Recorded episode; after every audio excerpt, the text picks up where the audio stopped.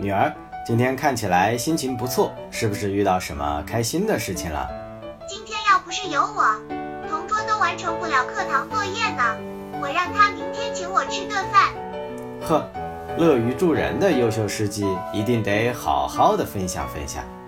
嗯啊，今天美术课学泥塑，需要在课堂上完成一件作品，没想到同桌的动手能力这么差，幸亏有我帮他。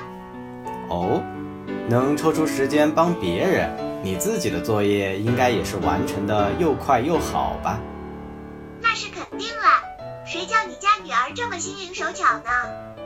有这么好的同桌，又帮了这么大的忙，确实得表达表达感谢。他准备请你吃啥大餐呀？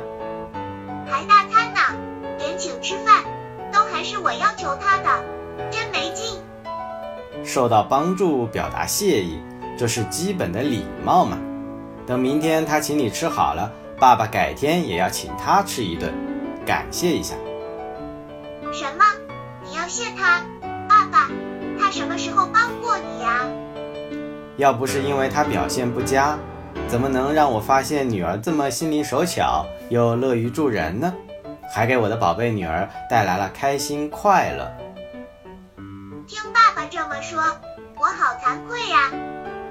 你优秀，我欣赏，但是你的优秀总是戳痛我的平庸，我就会打心眼里想远离你，打击你。